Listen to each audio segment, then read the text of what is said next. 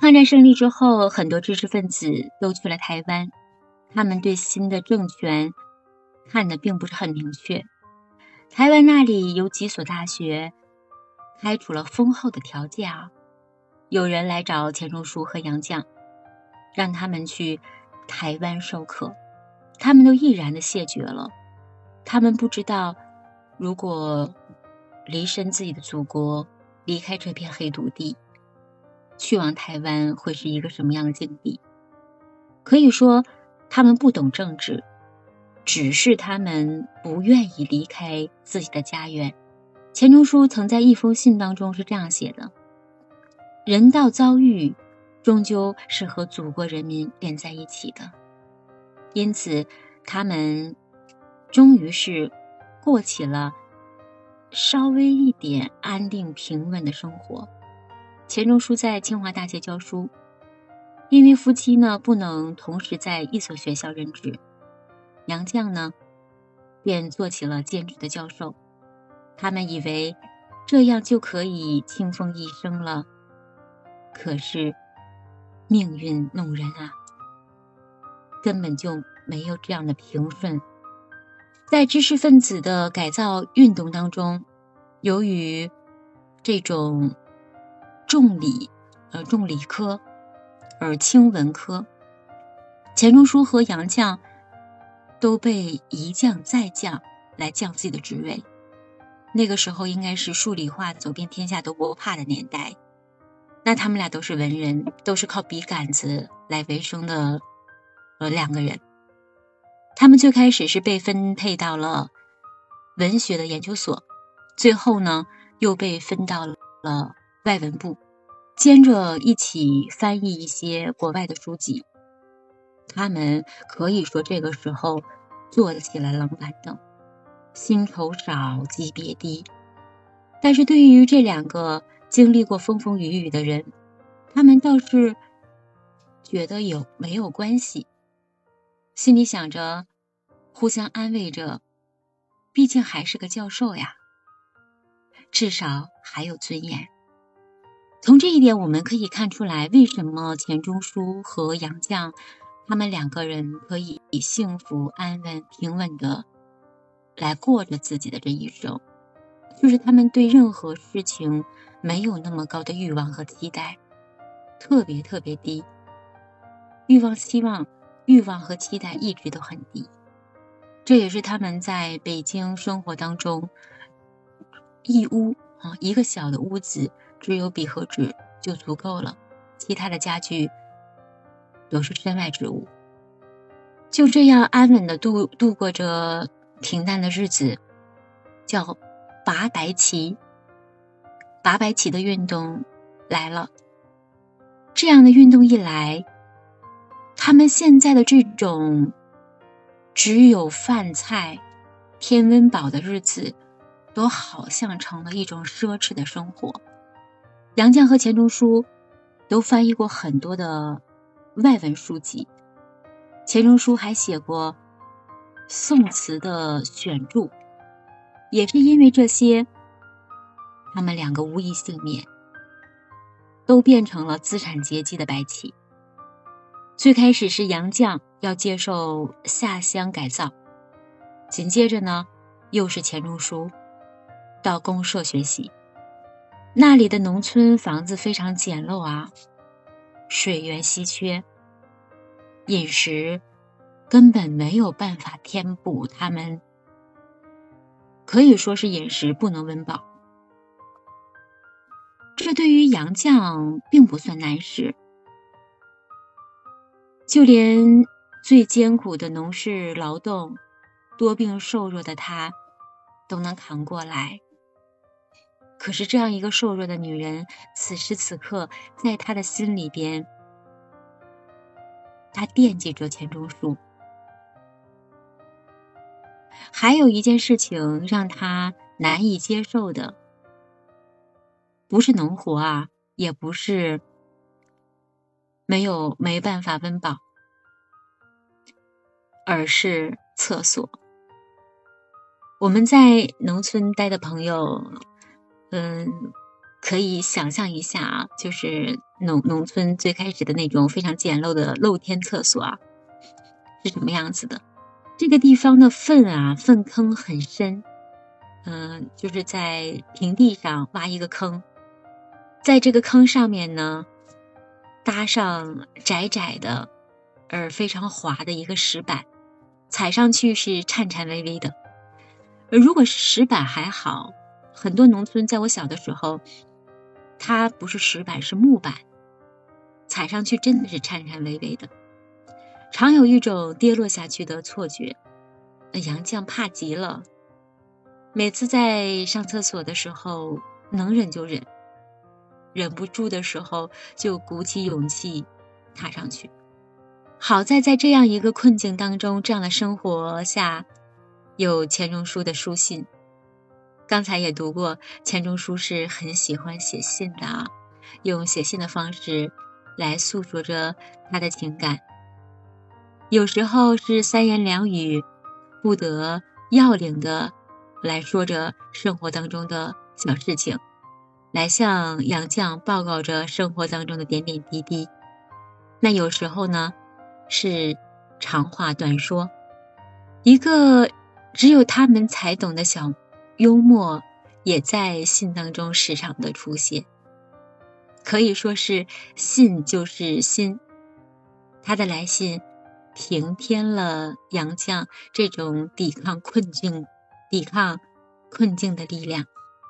当两个人都平安的改造归来之后，又有一场更大的风暴袭来。杨绛翻译的《堂吉诃德》成了资产阶级的大毒瘤。当天，他就被人剃了阴阳头，成了一个牛鬼蛇神。在我们后人看到这些描述的时候，看到这样场景的时候，至少让我有一种心痛。在那样的历史背景之下，这样的一个文人，可以说不入政治，完全。就想过一个平淡生活的两个人，在那个年代有多少这样的两个人遭受着这样的痛啊？也或者是这样的经历，让他们后来写出来的文字更有力量吧。钱钟书之前也被剃过十字头，就是那种横一刀竖一刀的十字头。杨绛发挥神来之笔，给钱钟书剃了光头。可以看出他们这种心境，面对困难的时候，一种乐观的态度。当这个时候，他自己剃了鸳鸯头之后，他怎么办呢？她是一个女人，她没有办法也剃光头呀。还有就是一个原因是，鸳鸯头剃了之后还要接受改造的，所以她没有办法整体把自己的头发都剃掉。钱钟书又是心疼又是无奈，正在想着如何来解决这个事情。女人剃了鸳鸯头出门啊，一定很丑的。杨绛这个时候却拿出了女儿之前剪掉的长发，又拿来一个帽子，将头发呀一小缕一小缕的编到了帽子上。第二天就戴着一个这样自己做的帽子上街买菜去了。虽然看起来是一个非常乐观的举动和行为，但是他的内心里边还是非常忐忑的，因为那个时候的所有的人们都是人心惶惶，各自避难。一些卖菜的人发现，在他的头上顶着这样一个奇怪的帽子，有一点不对劲啊，竟连菜都不敢卖给他。因为恐怕他是一个这种资产阶级不良分子，怕如果把菜卖给他会惹出事端。杨绛坐车回家，售票员居然冲着他大吼：“啊，你这个黑帮居然敢坐车！”这句话惹得杨绛又气又怒，惶惶的开始回吼回吼出去，说：“我不是黑帮。”但是话虽然说了，这个鸳鸯头就是一个黑帮的一个定义、一个标签呀。那谁还听他的解释呢？在那样一个狂哄的年代，可谓是杨绛做了一辈子的教书先生，受了一生的尊敬。老来却是这番光景，有一点让人心寒。想想那个时候，他们是不是也对这个时代有一些心寒呢？正好前一段时间刚读了胡适的书，胡适的散文。胡适在散文当中写出了很多对当时那个社会境况流露出来的不满和没有没有的信心啊！同一时代的人，试想一下，应该在他们普普通通的老百姓的身上、教书先生的身上发生这样的事情，心里边应该是有一些心寒的。老了老了，还要遭受到这样。痛彻心扉的痛。书中说：“幸好杨绛心是宽的，那站在光明的日头下，看着影子一点点被太阳拉远，也还是忍不住有一点点享受生活的喜悦。喜悦当中带着一点悲凉。杨绛因为这种事情没有哭，愁闷。”也只是一时，很快就硝烟云散了。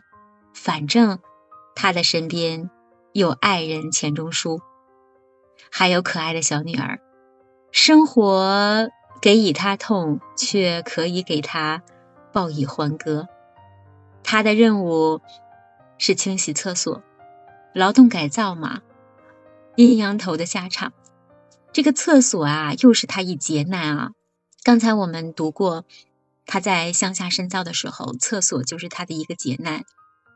现在又是让他去刷厕所，他认真的拿着工具，将污垢重重的那种厕所擦的是干净反光。好在他有书相伴，擦完厕所之后，他就掏出书，轻如流水的这种文字，让他心安。看上一会儿。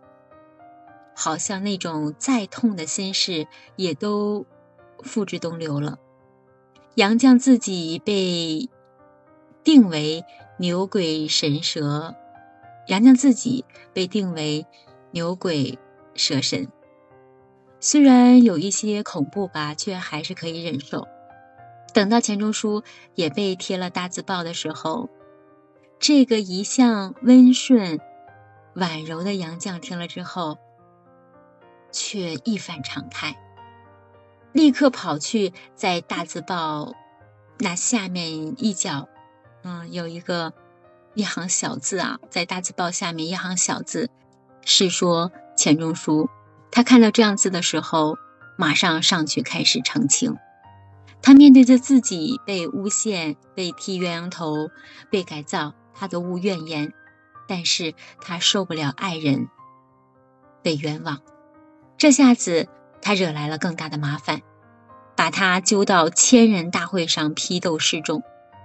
一个著名的教授学者，在这样的批斗下，都是，也都只能是逆来顺从。只有他在逼问时，他开始大声的咆哮，说：“就是不符合事实，就是不符合事实。”仿佛。只有这几个字，这句话，才能让他发泄出来心中的不满，也只能是他现在唯一能做的事情。熟人们见惯了他和世间不争的这种模样，可以说是菩萨模样，他与世无争。那当他想大声的咆哮出这样的话的时候，也都还是惊讶的。觉得一个这样的小小女子哪来这样的勇气呀？若不是委屈的要紧，可以说哪能这样义无反顾呢？其实所有的一切，他都不只是为了自己娇躯，他只是为自己的爱人谋不平，他心里才不服气。生命已经走向六十花甲，少年青春。都已经圆满走过，又有一个这样知心知意、让人疼、让人敬的爱人陪伴一生，杨绛就已经心满意足了。唯一心痛的就是他放不下自己的爱人。不过好在很快啊，钱钟书就获得了清白。不久，两个人都被下放到干校里边去。那杨绛被安排去种菜，钱钟书则成了干校的通信员。每一天，钱钟书去取信，总是到菜菜园子里边去看一看。为的只是能和杨绛短暂的相会，这一段在我们仨里边有详细的描写，大家感兴趣的可以去看一看。我们仨已经相携几十年，却还是相看两不厌。古人常有那种花园私会，特殊的年代却给他们制造了菜园子来谈情，成条成垄的土地。菜小苗嫩，却已经学会了稀稀疏疏的说八卦的模样，东倒西斜的尽力的调笑着，调笑着他们两个人在菜园子里边这种古稀之爱。日子是苦的，那日子也是甜的。苦是因为他们在劳作，在改造；甜呢，是因为彼此。有彼此的相伴，就这样日子稀稀疏疏的往前走着，也安安静静的、平平和和的属于他们。这是他们两个人人生最苦的日子。然而，钱钟书有博学的幽默，他那种顽劣，一辈子不管在哪里，在艰苦的年代。也可以体现的淋漓尽致，这种痴痴傻傻，反而把这种苦闷的日子里增添了一点乐趣。杨绛有着宽容的胸怀，两个人相依相偎，相对相照，萋萋乱草唯有美吧，可以说是风歌斜阳也多情。他们过了八年的干校生活啊，回来后。杨绛便写了《干校六记》，后来发表了。改造回来之后，那个时候的中国也和平了，因此他写完《干校六记》，被著名的学者下了写下了十六个字的，呃，一个评语，叫寄语，说杨绛是怨而不怒，哀而不伤。缠绵悱恻，句句真话，这就是杨绛的笔，写出来的都是真情。我们读了杨绛和钱钟书的一生，总觉得明明是山高水远，可是又好像都归结于那种水到渠成，非常自然，非常平和。明明看似已经是山沟。深渊，可是前面呢，又有柳暗花明。不知是时光推动了他们，还是他们终于大放异彩，也或者是他们弥补了时光吧，让流沙一样的浮华，最后沉淀成了这种纯美的世界。八年的干校生活结束了，终于熬过了所有所有。这一刻本来觉得可以安然了，两个人可以携手了，携手到白头，三个人幸福的生活从现在开始往前走。可是他们三个人却变成了一个人。